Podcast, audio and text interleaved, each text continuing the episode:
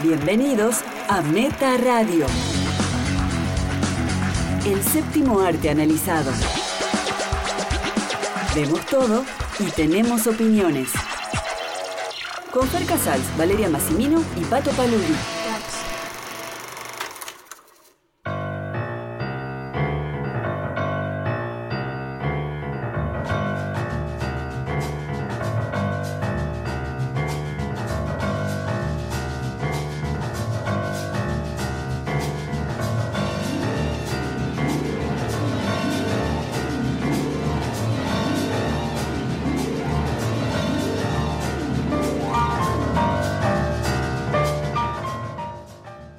Todos, ingresaron a un nuevo Meta Radio, tercera temporada, episodio 138.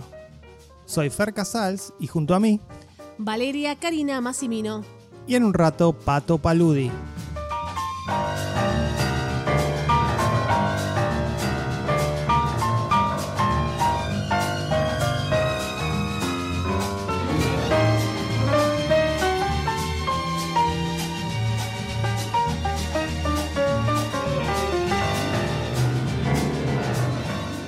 Vale, me contabas que fuiste a la, a la marcha anticuarentena. No, no fui a la marcha, pero por ahí tendríamos que haber ido a, a fotografiar, a documentar una marcha anticuarentena que se da en todas partes del mundo. No, No, bueno, Trump sí tuvieron los que querían abrir la ciudad. creo que somos los únicos con Estados Unidos que tuvimos marchas anticuarentena. Es extraño, sí. Después no tengo, no, bueno, hubo algún otro lugar, pero así tan Brasil, fuerte. creo que en- hubo en Brasil antes del pico. Es verdad. Y bueno, toda esta gente reclamando acá en el obelisco con barbijos igual, ¿no? Sí, Por si se- se contagian y respetando la, la distancia social. No creo en no creo en la pandemia, pero por las dudas, igual es notable el nivel de odio de las consignas, ¿no? Lo que veíamos en los noticieros. Eh, es gente que está en contra de todo, más allá de, de- de la coyuntura, digamos. Eh, todo lo que te hace avanzar como sociedad está en contra. Está en contra de cualquier derecho adquirido. Sí, también esa gente decía que era por la reforma judicial, de repente se mezclaba todo y era hacia el gobierno, no solamente por la cuarentena. La reforma judicial es la agenda que le metió los medios, que le metieron los medios en la cabeza y bueno, ese era el reclamo nuevo. O sea que obviamente no había mucha gente, pero, pero sí se, se hicieron notar. Si el gobierno hiciera convocar a una marcha a favor de ellos, creo que serían Sí. mucha más gente, pero bueno. Y, pero no se ahí sí, más contagios. No, bueno, pero claro, la, la manera responsable de manejarse es no haciendo eso. Porque tampoco estamos haciendo cosas tan extrañas. Eh, el mundo está así. En España salieron todos y ahora había 16.000 contagios. Entonces por ahí esto sigue estirándose, no, no queda otra. No queda otra y bueno, sí, las economías se van a ver perjudicadas todas. Encima que uno de los líderes convocantes a la marcha sea Luis Brandoni, eso ya, ya da un poquito de asco, ¿no? que están todas las películas, ¿no? Más o menos argentinas. Y sí, se puso a militar, porque siempre molesta cuando se, cuando militan algunos, ¿no? De Brandoni no molesta tanto porque después se la agarran con Pablo Echarri, eh, Nancy Duplá, los que están del otro lado. Entonces que les moleste todos, ¿no?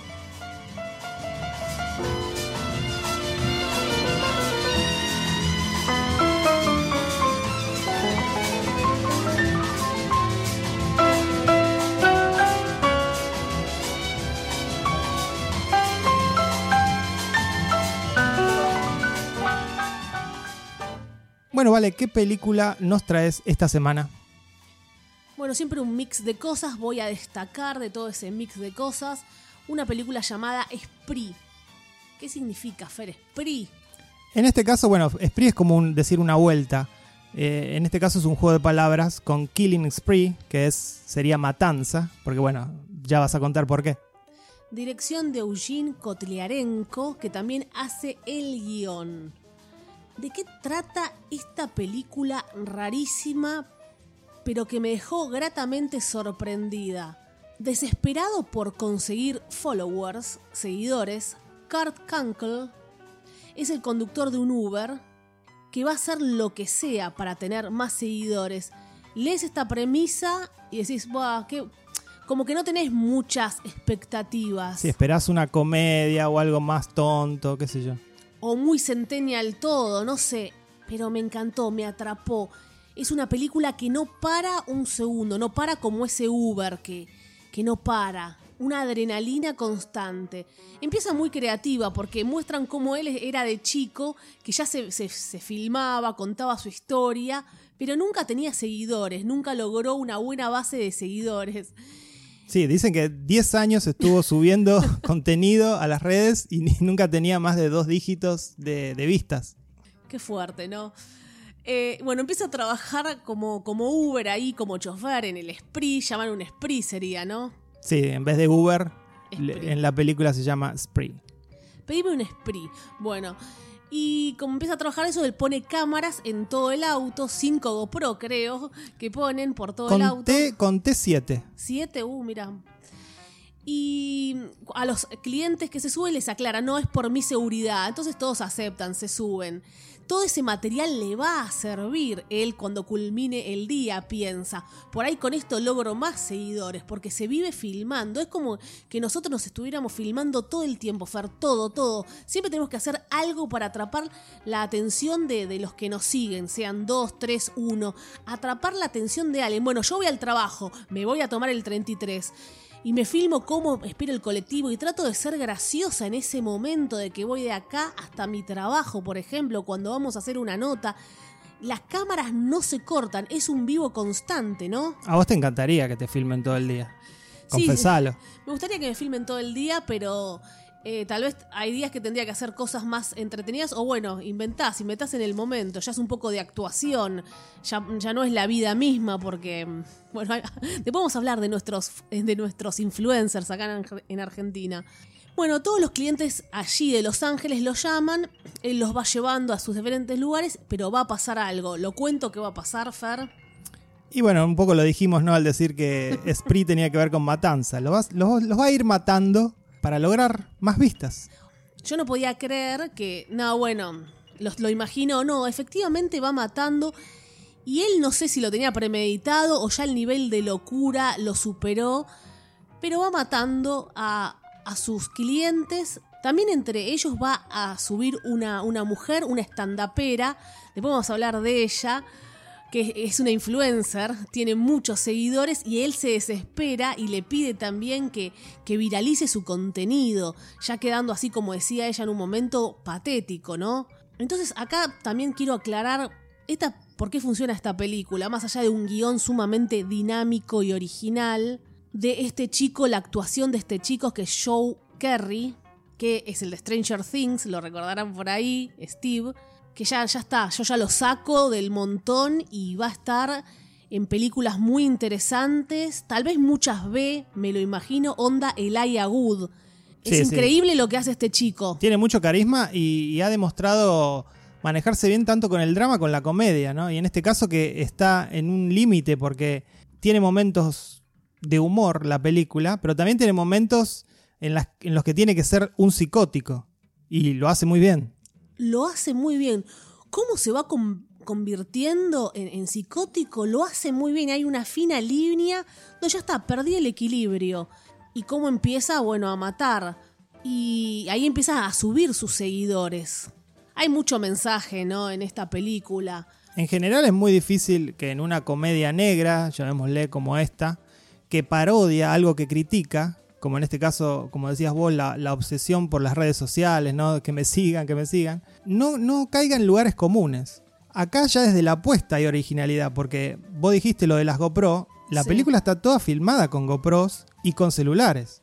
Re bien, aparte re bien, como también una edición impresionante. Y no es una cuestión de presupuesto, me parece No. que es intencional de una manera de contar precisamente eh, de la manera que debería ser contada una historia que sucede en redes sociales y con celulares, ¿no? es un poco Black Mirror. Al final estamos siempre rodeados de, de- de cámaras. Siempre estamos mirando un objeto, ¿no? Un objeto así de, de- de- de tecnología para comunicar, para y, estamos, y estamos mirando qué dicen de nosotros, ¿no? Que eso, es lo peor. Eso es las redes sociales, pero siempre estamos mirando, ve- vemos una película para después opinar de ella, vemos las redes sociales. Todos estamos de acuerdo que la cultura de las redes sociales es tóxica. Sin embargo, estamos ahí. Estamos ahí, uno dice, no, bueno, para publicitar mi, mi podcast, Siempre hay una excusa. para publicitar mi película, para mi negocio, viralizar, porque después las empresas me van a pagar. Es así, sos un influencer y las empresas se desesperan por ti. Hoy todo es online y ahora esto de la pandemia aceleró más las cosas, ¿no? Que las ventas, todo, todo es online, el trabajo es online. Este chico también era por, por tener seguidores, no hablaba especialmente de que me dé algún beneficio, ¿no? Siempre hablamos de, la, de, de youtubers que tienen un millón de suscriptores. No, Y- bueno, hay, hay un elemento narcisista en, en todo esto que es, bueno, es un componente esencial de esta cultura que decimos es tóxica de las redes sociales, ¿no? Sí, Eh, es tóxica, es enfermo, pero ¿hasta qué punto? ¿Por qué hacemos un vivo y estamos desesperados que no haya no solamente dos personas viendo? Por- porque ¿qué es? es un fracaso si hay dos personas, tres personas viendo. Por ahí depende quiénes son esas dos personas, ¿no? Viste que dice, cambia el mundo una persona a la vez. Depende de quién te vea, por ahí te ve la persona correcta. Claro, entonces no nos tendría que importar tanto esas views. Eh, ¿Por qué estamos haciendo nosotros un vivo? ¿Qué queremos con- contar? ¿Estamos actuando? ¿Estamos mostrando nuestra realidad? ¿Qué hay en esos vivos que hacemos y por qué? Y mm, este chico ya no sabe más qué hacer para tener seguidores, porque no sería gracioso. O sea, una condición es ser gracioso, no tiene el elemento supuestamente. Bueno, algo que deja en claro la película es eso, ¿no? Que no es una cuestión de lograr seguidores porque sí, que la gente que lo logra por algo es, porque tiene algo que a mucha gente le cae bien, o lo suficientemente bien como para seguirlo y este... y Aunque ver- uno por ahí no lo entiende, porque vos decís, ¿por qué? Bueno, no sé. Porque algo debe ser interesante. Yo en general que veo a algunos youtubers eh, y algunos, comillas, influencers, en general noto cuál es ese appeal que tienen para la gente. Me parece que se nota que decía, ah, bueno, con razón la gente lo sigue. Porque es gracioso, porque es desenvuelto, porque su contenido tiene valor. Tal vez es eso, también por el contenido que decís, este, este habla solamente, como decís vos, de, de juguetes, juguetes retro. Entonces sí, tiene un nicho y... Sí, pero hay muchos, a eso voy. Hay muchos canales de juguetes retro, de, hay muchas, eh, muchas personas que tocan los mismos temas. Sin embargo, son muy pocos los que se destacan. Este, hay, ¿Cuántos canales de viaje hay en YouTube? Miles, pero solamente el más exitoso es Luisito Comunica. Le Por algo es. publicidad al mexicano que sí tiene como sí. 20 millones de, de seguidores. Y después está cada uno, qué busca cada uno a la hora de subir contenido. Nosotros que subimos contenidos como por ejemplo este, este somos de alguna manera personajes públicos, nos exponemos a la crítica, a lo que sea. Eh, digo, ¿qué se busca con eso? ¿Se busca dinero? ¿Se busca fama? ¿Se busca simplemente comunicar? Bueno, distintas intenciones para cada uno. Una cosa te lleva a la otra. Es el esfuerzo que uno, hace- que uno hace en un medio independiente como lo somos nosotros. Entonces, bueno, somos como un medio independiente y también hacemos cine independiente y bueno, de esta manera también lo comunicamos y, y nuestra pasión por, por hablar de cine y de arte. Volviendo a Spree, te digo que una crítica que seguramente, a mí me encantó la película, ¿eh? Encantó. seguramente le van a hacer es que es un, un acercamiento un poco liviano a la cuestión esta de las redes sociales.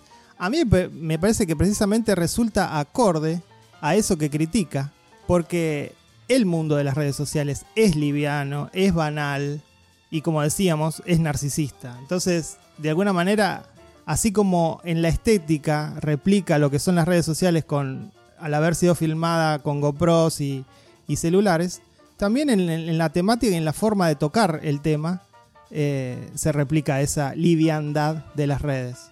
Sí, tampoco van a pedir tanta profundidad cuando es una hora y media que dura y la adrenalina no para y te dice lo que te tiene que decir y lo entendés y no podés dejar de mirarla. Y siempre hablamos de las redes sociales, en nuestro grupo Función Privada por Revista Meta, que ahí también se ve mucho lo que decís, el ego, el narcisismo, cómo la, la gente se enoja. A mí me bloquearon un montón de personas, eh, hemos recibido privados de la gente quejándose, también muchos que nos adoran, adoran, de todas partes del mundo, pero no, ¿por qué hablaron mal de esta película? Todo en las redes sociales se toma a nivel personal. Sí. Una opinión es es un ataque a la persona. Y en general uno opina sobre el tema en cuestión, no es un ataque sobre la persona. Habrá quien ataca a las personas, obviamente. Pero bueno, desde este micrófono nunca se ataca a una persona. Eh, inclusive cuando hemos criticado algún a director de cine. algún director de cine, este, Entonces por eso no, se- es, no es personal, es, es siempre sobre la obra. Si no, ya está, no somos objetivos y quedamos bien con todo y todos felices. Eh, así nunca vamos a lograr seguidores, Fer, ¿ves lo que te decía? Por eso, claro. Sin embargo, tenemos 5.000 oyentes por programa. Me parece que es bastante. Es una cinco- muy buena platea. También son haters, como la otra. Son haters y trolls los que nos siguen. ¿Vos decís que nos escuchan para odiarnos? Sí, algo así, hay Ah, como Bueno, puede ser. esos amores-odio. Y así no vamos a lograr eh, seguidores y nos va a pasar como este chico que va a terminar matando a sus clientes, oyentes. Sí. ¿Es, una, ¿Es una hipérbole si digo que esta película puede entrar en el top 10 del año? Yo ya la tengo en el top 10 del año, así Fer, que no lo sé. O estamos totalmente locos para conseguir seguidores. ¿O fue un año de mierda a nivel cinematográfico y entonces destacamos Spree? Creo que me hubiera gustado siempre esta, esta película. Esta entandapera, que quiero decir quién es, Yashir Samata, que es actriz y comediante, conocida por su trabajo en Saturday Night Live en 2014 a 2017. Entonces ahora es una influencer y hace muy bien lo que hace en, este, en esta película. Y es una pieza clave precisamente de lo que mencionabas acerca del final y lo que la película dice acerca Muy. de esta cultura de las redes sociales. También está David Arquette. Muy, no sé, nos causó gracia ver lo que hace de padre de, de este chico. De David Perry. Arquette está teniendo un renacimiento porque ahora se viene un documental que habla de su vida como luchador. Me pareció muy interesante. Hay que, hay que seguirlo a ese documental cuando salga. Y sí, está, está ha vuelto. Así que no sé si la estamos inflando o no, pero a mí me gustó mucho. Así que la califico con un 9. Yo también la califico con un 9. Así que queda como candidata a posible top 10 del año. Atención. Y ahora es el turno de Pato que nos trae la reseña de una película dirigida por un colombiano.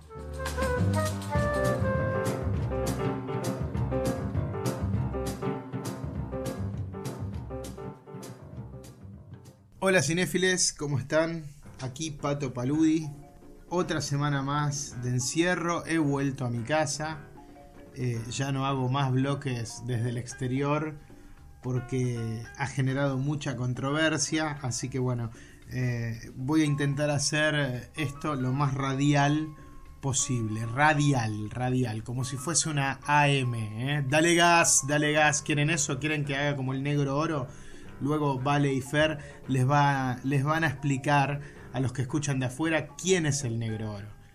Hoy les voy a hablar de la película Waiting for the Barbarians, esperando a los bárbaros sería la traducción, que se puede decir que es un oscuro y violento retrato sobre los métodos de usurpación, conquista y hasta exterminio, diría yo, de pueblos libres por parte de países imperialistas.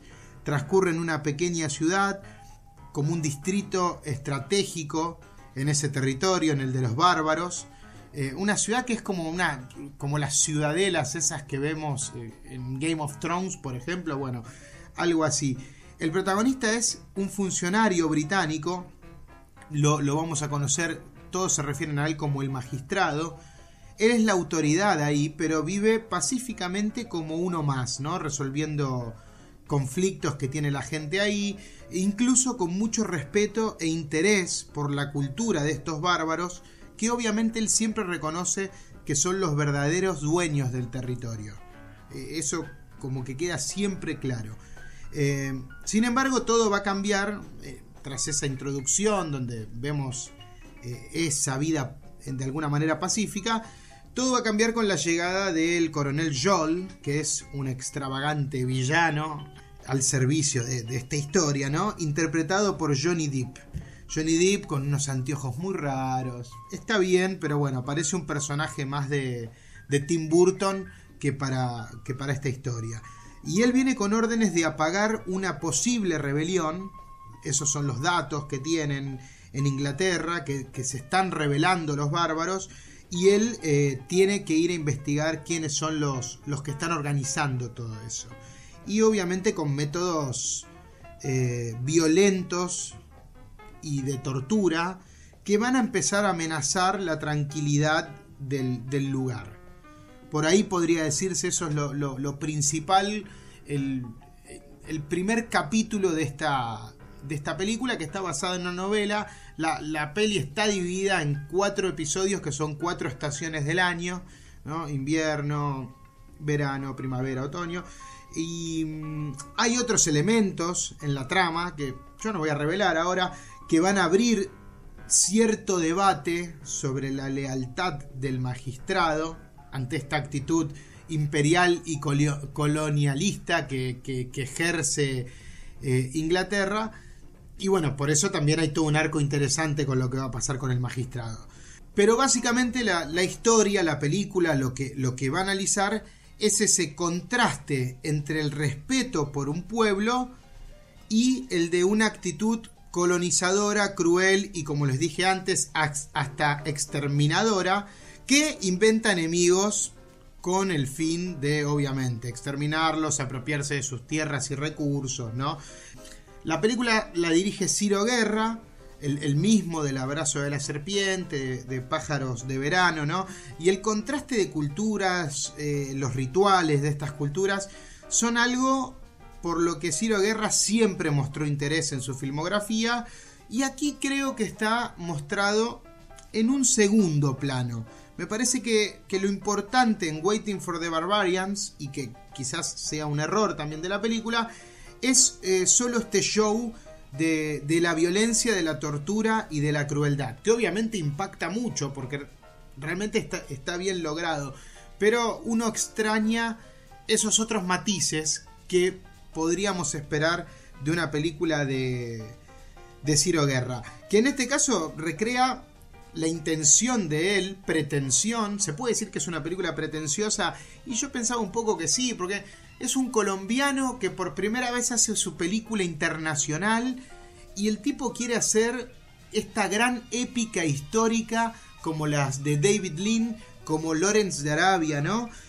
pero yo creo que carece de un, desarrollo de personajes e historia eh, como para, para, que la peli tenga la fuerza de Lores de Arabia y solo se centra en el impacto visual de lo cruel. Es eso, es eso. Obviamente es efectivo porque eh, es algo muy movilizador para el espectador si estás enganchado con la historia y obviamente el hecho que, me imagino que así es la novela, pero al menos en la película, no, está un, no es un territorio determinado. Entonces no podemos sentarnos a ver esto como que, uy, mira lo que pasó en tal lugar de África. Ah, mira, esto pasó en Asia. No, no. Yo creo que, que la historia en sí y Ciro Guerra le dan un aire universal. Ya les digo, acá se habla de civilización y barbarie, ¿no? Y bueno, uno va a tener que, sacar sus propias conclusiones, ¿no? ¿Quiénes son los civilizados? los que masacran para imponer sus, modos, sus costumbres y encima saquear la cultura de un pueblo. Bueno, eh, eso, eso está, eso está en la película. El protagonista es Mark Rylance, el actor que trabajó en Puente de Espías. De, Spielberg junto a Tom Hanks, un actor que, debo confesarles, acá está sensacional, pero yo nunca lo voy a querer, siempre lo voy a odiar porque le, sacó, le arrebató el Oscar a Sylvester Stallone cuando Stallone estuvo nominado por Creed y eso como que, me da mucho dolor, ¿no?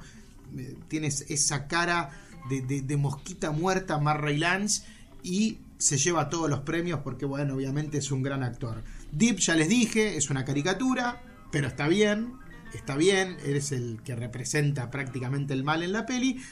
Y está Robert Pattinson, que podría decirse que está para el póster porque, como les digo, no hay mayor desarrollo más que mostrar la violencia. Eh, igual eh, yo creo que el hecho de, querer volver a traernos al cine este tipo de historias grandilocuentes eh, tiene su valor porque lo hace muy bien Ciro Guerra, pero al mismo tiempo siento que centrada solo en la violencia queda como, como algo demasiado grande en la estética para contar algo muy pequeño y hasta les diría minimalista.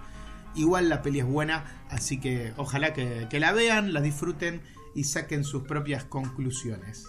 Los dejo nuevamente con Vale y Fer. Será hasta la próxima, chickens.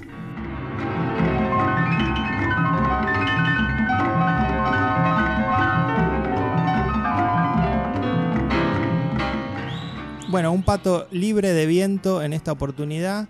Y otro director eh, latinoamericano que luego de proyectos de temática local hace el salto al cine en inglés, con estrellas de Hollywood.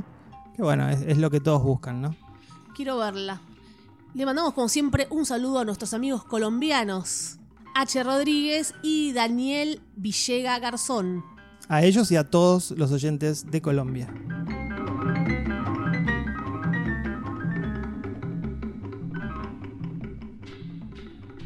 Ahora tu turno, Farcasals. Sí, mi turno. Yo vi la película más popular de la semana en todo el mundo. Fue, fue un suceso, la verdad. Ah, Project Power de Netflix, obviamente, dirigida por Henry Just y Ariel Schulman. A los que tal vez recuerden, yo por lo menos lo recuerdo, del documental Catfish. No Sí. sé si te acordar, era sobre la gente que dice ser alguien que no es en internet. Sí. Muy bueno, en su momento había tenido mucha repercusión. Y últimamente habían dirigido dos bostas. eh, Paranormal Activity 3 y 4. Buah. Eh, no son los antecedentes que uno esperaría a la hora de dirigir esta película que es un blockbuster de acción de altísimo presupuesto. Sí. Pero bueno, Netflix confió en ellos. La trama es muy simple, estamos en New Orleans, hay una droga que produce en quien la toma poderes impensados. Puede ser super fuerza, que te reboten las balas, hacerse invisible. Bueno, la gracia es que no sabes cuál te va a tocar, cómo te va a pegar la droga, digamos. Una Depende de tu personalidad, Fer. Claro. Una adolescente que vende la droga, que es la actriz Dominique Fishback, eh, se va a involucrar en un conflicto entre un policía, Joseph Gordon Lewitt, y la fuente desde donde se creó la droga, que es la hija del personaje de Jamie Foxx, el protagonista. Eh, pensaba, ¿por qué tanto amor por esta película en el mundo? ¿no? Muy buenas críticas, la gente hablando de ella, de los efectos. Creo que es porque hace mucho tiempo que no veíamos una película así debido a la pandemia, que se suspendieron los- las grandes producciones. eh, Tenet, James Bond, todo se pasó para el año que viene, aunque ahora Tenet tal vez se, se estrena finalmente. Todas las basuras que hace de rock, perdón. Sí, sí, todo ese tipo de películas. Y hay un poco de hambre de, de ver ese tipo de película pochoclera. Extrañamos la comida chatarra. Es verdad. Y también creo que porque funciona en varios niveles, ¿no? Los efectos están muy bien. Son de película de Hollywood, como digo, blockbuster. No, no, es, eh, no estamos acostumbrados a ver en Netflix semejante nivel. eh, Y espero que nadie la haya visto en un celular porque voy a llorar.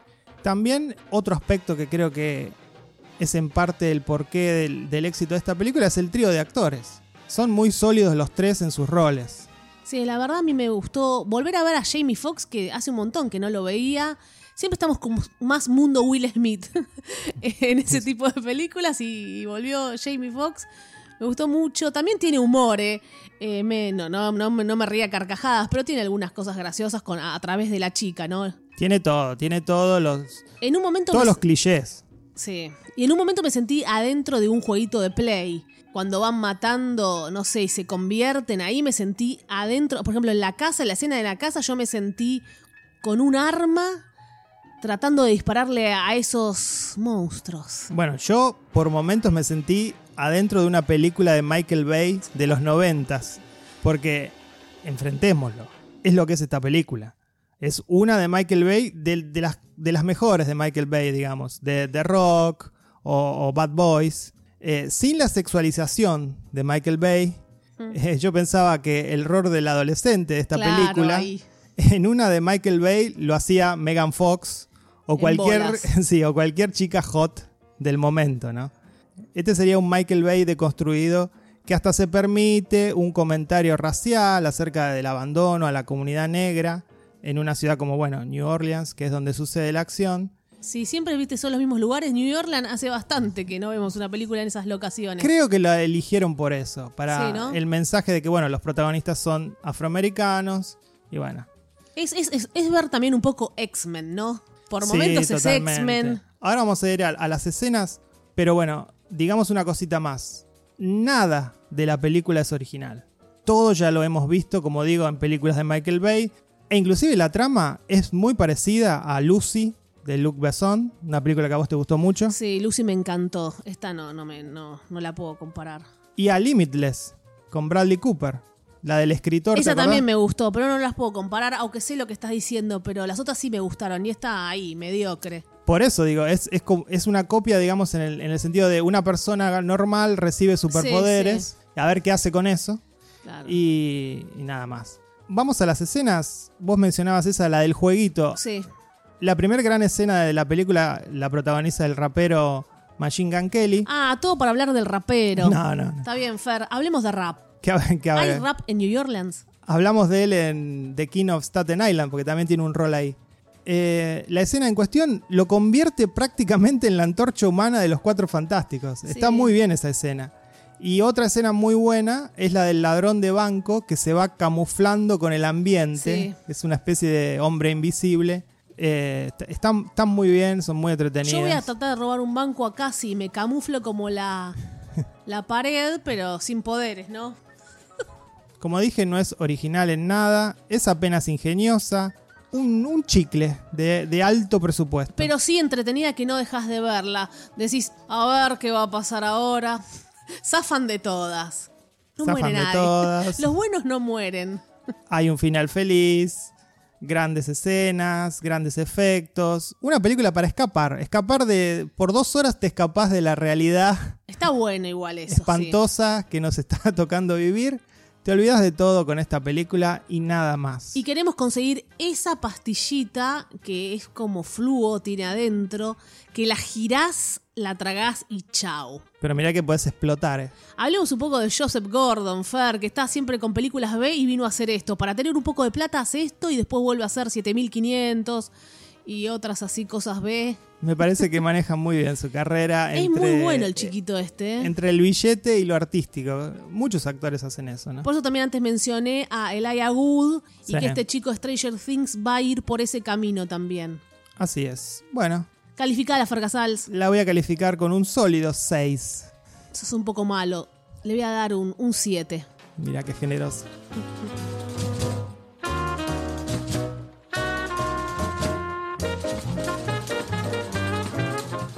Y ahora es el turno de las críticas express, películas que vimos durante la semana y que merecen destacarse al menos por un rato. Y si no se destacan, las elegimos para que no las vean. Empezamos con She Dies Tomorrow, escrita y dirigida por Amy Simmons. Es la actriz de Pet Cemetery, la última, ¿no? La, la que Ah. hacía de madre. Mira. y protagonizada por Lynn Shield. ¿De qué trata She Dies Tomorrow? Básicamente una mujer queda sola en su departamento, llama a una amiga, le dice que siente que va a morir mañana, como el título de la película lo indica. La amiga no le cree mucho, la va a visitar y ahí sucede todo. Ahí empieza a, a contagiarse la gente sobre Es una película de contagios. De contagio también. El contagio mental. Al principio no sabes hacia dónde va la película, porque estás como más o menos 40 minutos y no sabes hacia dónde va. Cuando vos ves que la persona a la que le informan, creo que me voy a morir mañana, y vos ves que esa persona también empieza a sentir eso, ahí te vas dando cuenta por dónde va todo. ¿Se contagia esta sensación de que uno realmente va a morir mañana? En la película sí. A mí me pareció, al principio yo también estaba desconcertado como vos. Fer, yo pensé que iba a morir mañana. A mí... Y lo que nos están escuchando, cuidado, ¿eh? Vos decís que los contagiamos de solo por hablar de esta película. Podemos, la realidad es que podemos morir mañana, Fer. Como mucho podemos llegar a contagiar eh, las ganas de que la vean o no. ¿Vos crees que.? Yo creo que todos podemos morir mañana. Bueno, de hecho sí. Entonces. Eso es un hecho. Entonces. Cualquiera puede morir mañana. Somos frágiles, Fer. A mí me pareció una comedia.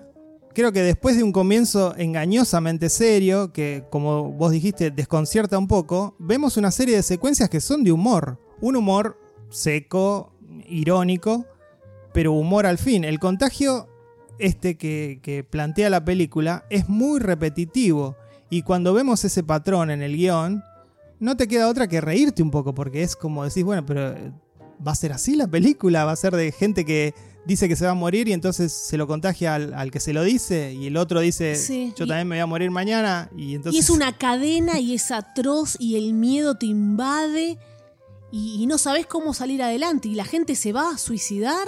Bueno, ahí... ¿Del miedo? Ahí es cuando entran mis peros.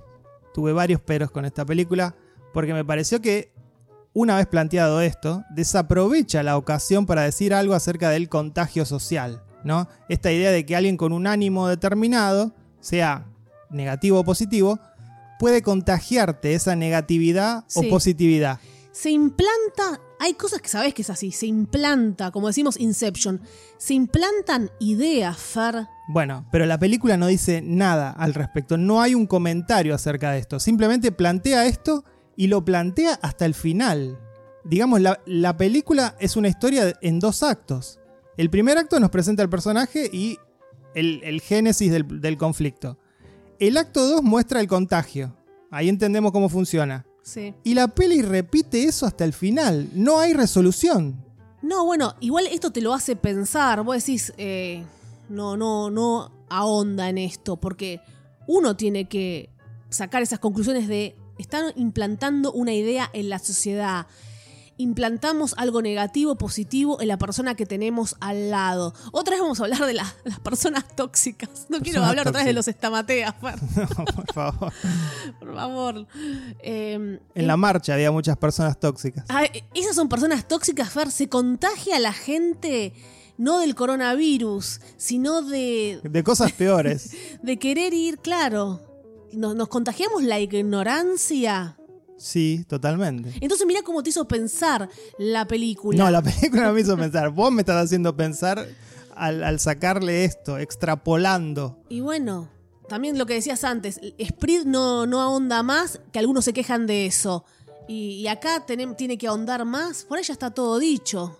Una cosa que también me molestó es la actriz. La actriz que se llama Katy Lynn Shield. Ah, esa me jodió a mí también. Es una actriz sin carisma, nunca te hace sentir el trauma que la lleva a sentir lo que siente, esto de que va a morir mañana. E-, era importante que la actriz, que es el génesis de el conflicto, tenga un poquito de patos a la hora de transmitir eso. Sí, el casting no fue un acierto. Después en la película hablan un toque sobre Camus, el filósofo, y no sé si es lo de la peste, pero dicen, lo peor de la peste no es que mata los cuerpos, sino que desnuda las almas y este espectáculo suele ser horroroso. Como que se está hablando también de una peste, ese contagio que uno eh, va generando. Entonces, ¿qué es lo que contagiamos? Sí, porque en este caso, digamos... y se vuelve horroroso. En lo que plantea la película es negativo, digamos, el contagio es negativo porque, bueno, la gente dice que quiere morir que va a morir mañana y efectivamente lo hace. El tiempo es el barro del que estamos hechos. Habla un poco de, la fragilidad y no sé, te asusta en un momento. Le estás buscando una profundidad a la película que para mí no tiene. ¿Y por qué citan a Camus? Citan a Camus para, para eso, para lucir más inteligentes de lo que la película es. Igual a mí, eh, a mí me gustó más de lo que creo que te gustó a vos. a, mí, a mí no me gustó nada. A mí sí me gustó. No, no te voy a decir It Follows, pero se hablaba como de, ah, te paso la película de terror It Follow, te paso esto. Nada, es una cadena, no hay mucho más que explicar. It Follows es otra película que envejeció mal. Me parece que en su momento fue muy alabada y hoy en día si la ves te digo que no es gran cosa.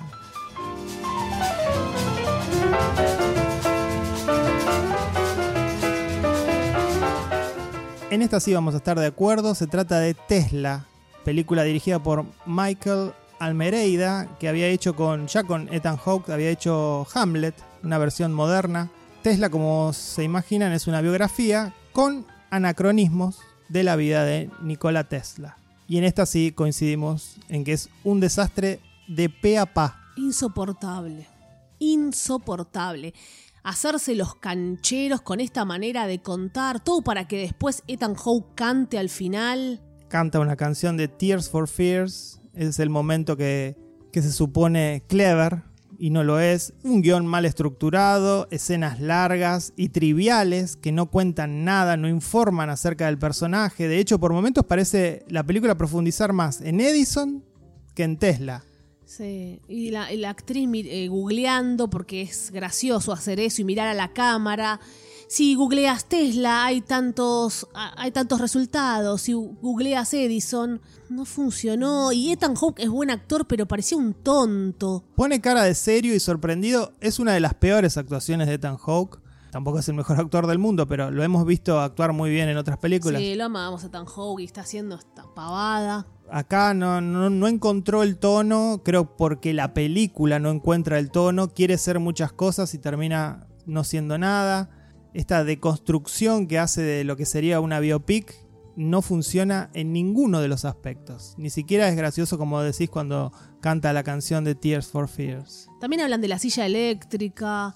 Demasiado tiempo le están dando a eso. Además que supone que todos sabemos la historia tanto de Tesla como de Edison, ¿no? Y, y no es así.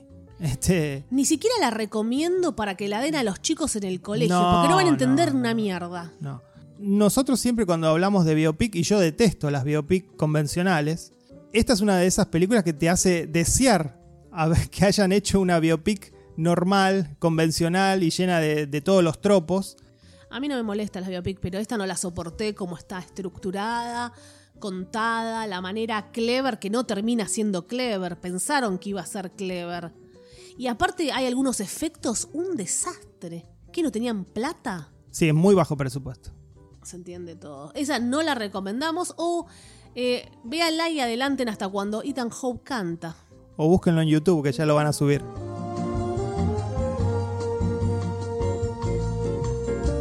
Pasamos a Host, una película británica dirigida por Rob Savage, género Screen Movie. Género COVID, subgénero COVID. Va a haber un subgénero, ¿no ahora, Fer? Efectivamente, porque es una película que sucede en una pantalla, como muchas otras, pero en este caso la pantalla es la aplicación de llamadas Zoom, porque fue filmada durante la cuarentena.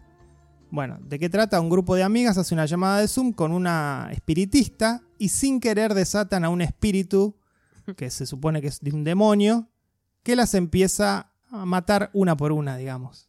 Está bien, se filmó en cuarentena.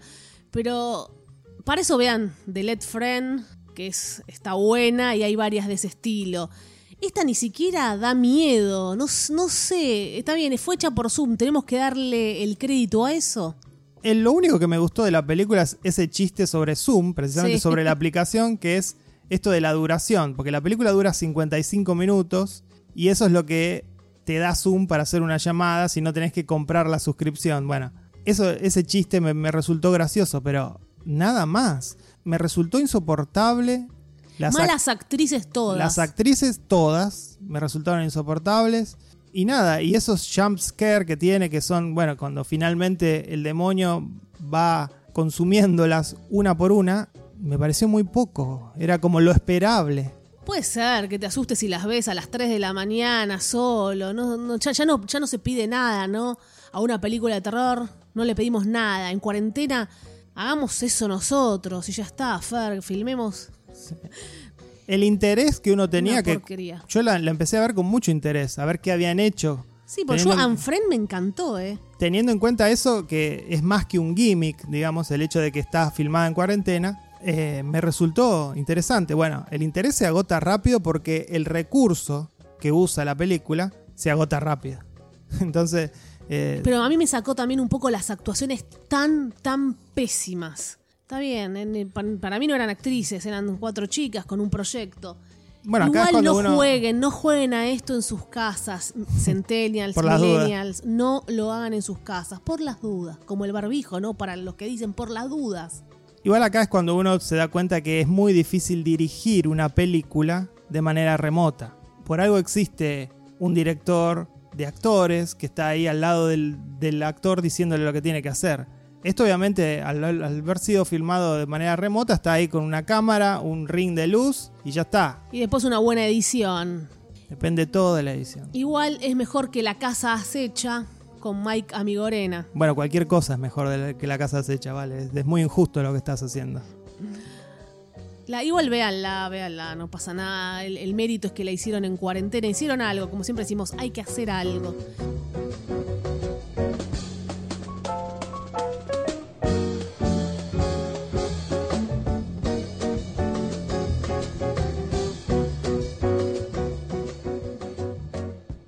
Y finalmente vimos American Pickle, la película dirigida por Brandon Trost y protagonizada en doble papel por Seth Rogen. Trata de Herschel, que es un inmigrante que trabaja en una fábrica que envasa pepinos. Un día Ya eso es gracioso, Ya chicos. eso es gracioso. Un día cae accidentalmente en una pileta de pepinos y se queda en salmuera durante 100 años. Esto sucedía en el año 1920. Así que despierta en el año 2020 y va a buscar un familiar que, como dije ya, también lo interpreta Seth Rogen. Porque haber estado ahí eh, lo conservó. Lo conservó, sí, lo conservó vivo, no solo... Y no hay más explicaciones, lo conservó y es muy graciosa esa parte. Ya está, está en el año 2020, no importa por qué. Creo No. que justamente el tono de la película lo marca la escena donde los científicos explican a la prensa el hecho de que encontraron a una persona que se mantuvo viva en salmuera 100 años. Ahí te da la pauta que la película no busca verosímil en absoluto. Y no. Y Están allí en Brooklyn y es divertida, pero ¿qué vas a pensar? Es set por dos.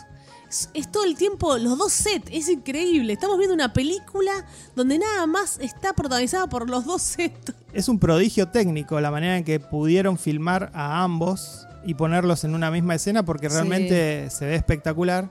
Es paradójico que siendo tan libre como decimos, que la película no le importa el verosímil, a medida que avanza la historia, sea tan conservadora y termine siendo un cuentito sobre las tradiciones familiares y específicamente sobre la religión, la religión judía. Como Eh, que hay que respetar, eso como esa esencia sí, siempre...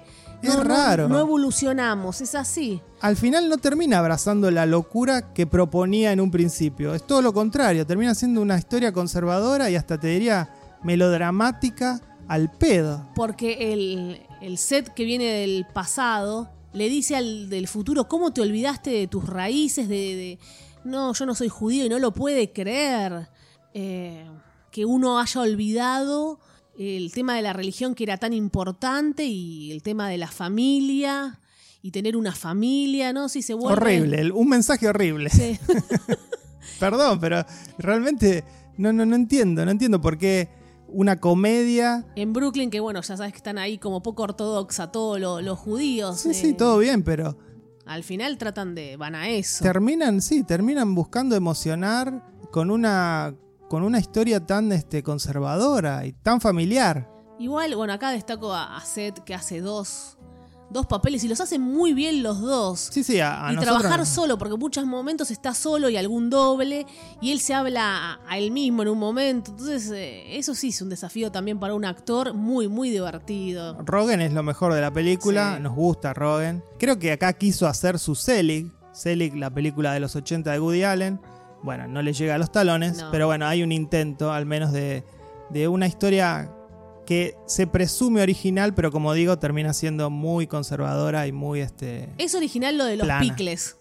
de los picles. Los picles es original, hasta ahí empezaba bien. Es un viaje en el tiempo también, Fer. Tratemos de verle algo mejor. Es muy difícil encontrarle algo mejor que la actuación de Seth Rogen, nada más.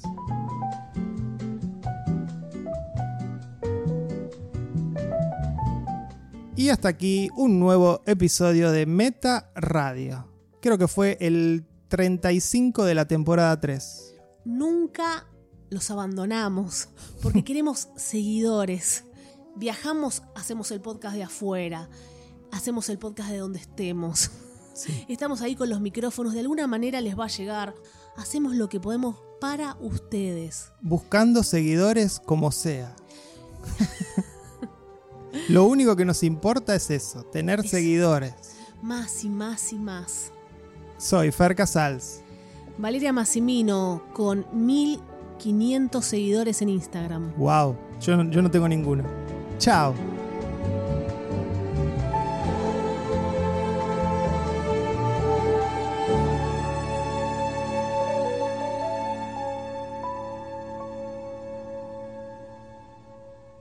Veo que una mujer tira 10 pesos de su bolsillo.